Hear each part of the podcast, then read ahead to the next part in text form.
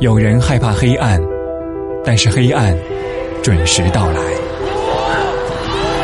三十个省区市启动重大突发公共卫生事件一级响应。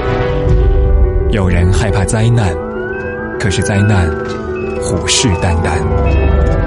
国家卫健委通报新型冠状病毒感染的肺炎疫情情况，证实了有人传人。流行病学的调查正在深入进行。疫情当前，我们不怕，因为全国各地的支援。我们作为人民军医，义不容辞。用家乡话跟你们说，问中国人，节节作为。疫情的时候，大家总是冲在最前。穿上白大褂，这是我的责任，要扮演好自己的角色，这是我的使命。因为一句“祝你平安”，老一面平安回来，你平安回来，包着包一年加我啊！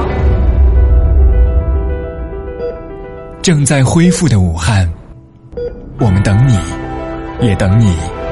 樱花绚烂。我想问一下，就是你们这个事情大概会持续到什么时候呢？有没有？嗯，应该持续到不需要我们了吧？